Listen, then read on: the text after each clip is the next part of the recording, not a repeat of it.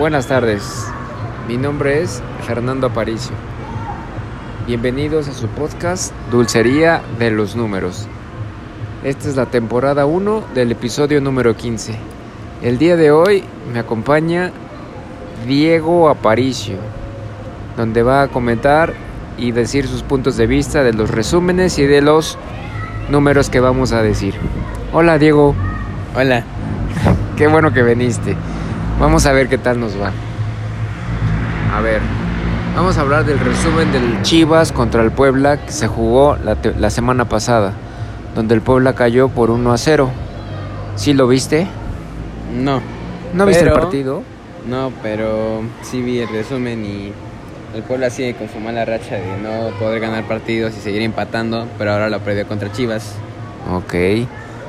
Yo vi el partido y jugó bien, estaba jugando bien, tenía buena, buena posición del balón, se veía bien las jugadas como siempre, como cada partido, pero creo que el punto de quiebre fue la lesión de Ferraréis, como que todos los jugadores se perdieron y creyeron que, bueno, como que se desanimó el equipo, ¿no?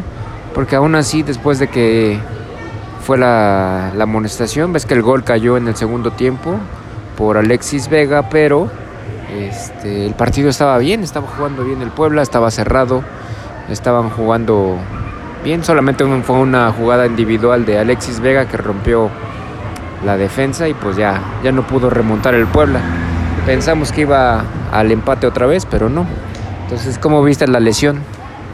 Muy fea, se me hace que pues es una de esas lesiones que, que da el fútbol y te da muchos meses de, de recuperación y a esperar que Ferrari se pueda recuperar pronto, pero va a estar difícil porque si se ve fue fractura y su pie se le quedó en el pasto y se le rompió el tobillo.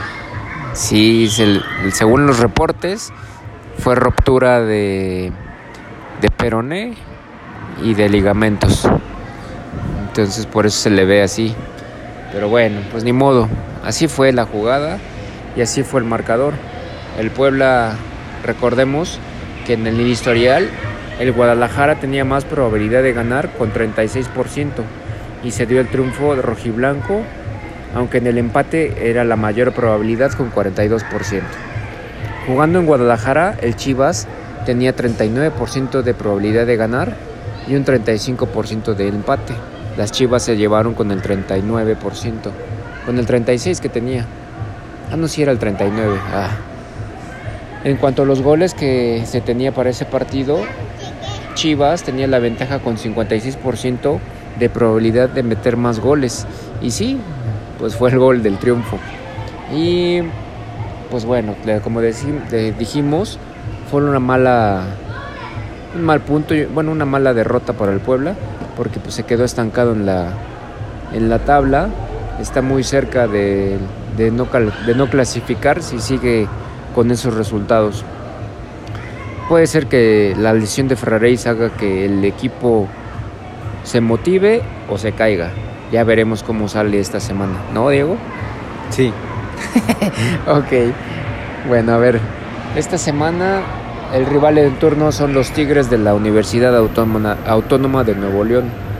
Para esto tengo 51 partidos desde 1997 en el Estadio Cuauhtémoc de Puebla a las 9 de la noche.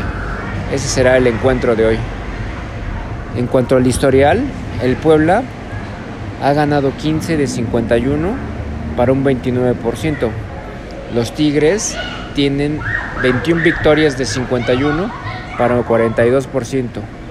El empate es un 15 de 51 para 29%. El Tigres tiene una ventaja mayor, tiene un 42%. ¿Cómo ves? Eh, ¿Crees que sí gane el Tigres o va a ser otro empate? Yo creo que va a ganar el Tigres porque vienen en un buen momento de los dos franceses, Tobani y Iñak. Y también este Sebastián Córdoba, creo que esa, esos tres jugadores son esenciales para el Tigres y van a poder hacer algo en el partido. Bueno, pues a ver qué tal. Acuérdense que el historial es el que cuenta en cuanto a estos números. Vamos a ver si, si lo si lo dan. Jugando en el Estadio Cuauhtémoc, el Puebla tiene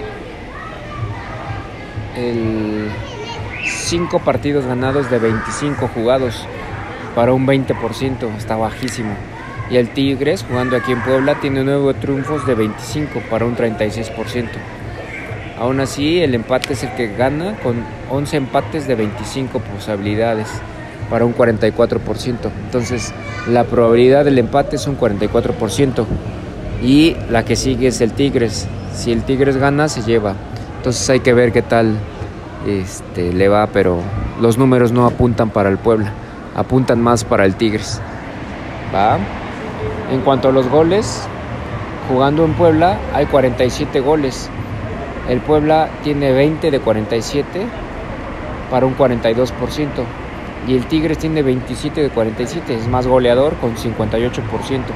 Eso quiere decir que si los números siguen así, el Tigres tiene más probabilidad de meter más goles y de ganar. ¿Sale? Entonces, los últimos cinco partidos del Puebla, jugando en la Liga MX, el Puebla solamente ha obtenido dos puntos en los cinco partidos jugados para un 40% de efectividad. Y el, el Tigres tiene igual dos de cinco. No ha tenido buenas últimas jornadas, pero está en buena posición en la tabla para un 40%.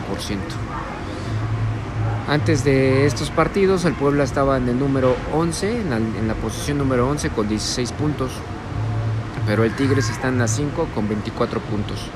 Como dice Diego, pues los, los franceses están bien y pues toda la, la, este, pues la batería que tiene de extranjeros, Tigres hace que sea un equipo muy, muy dominante.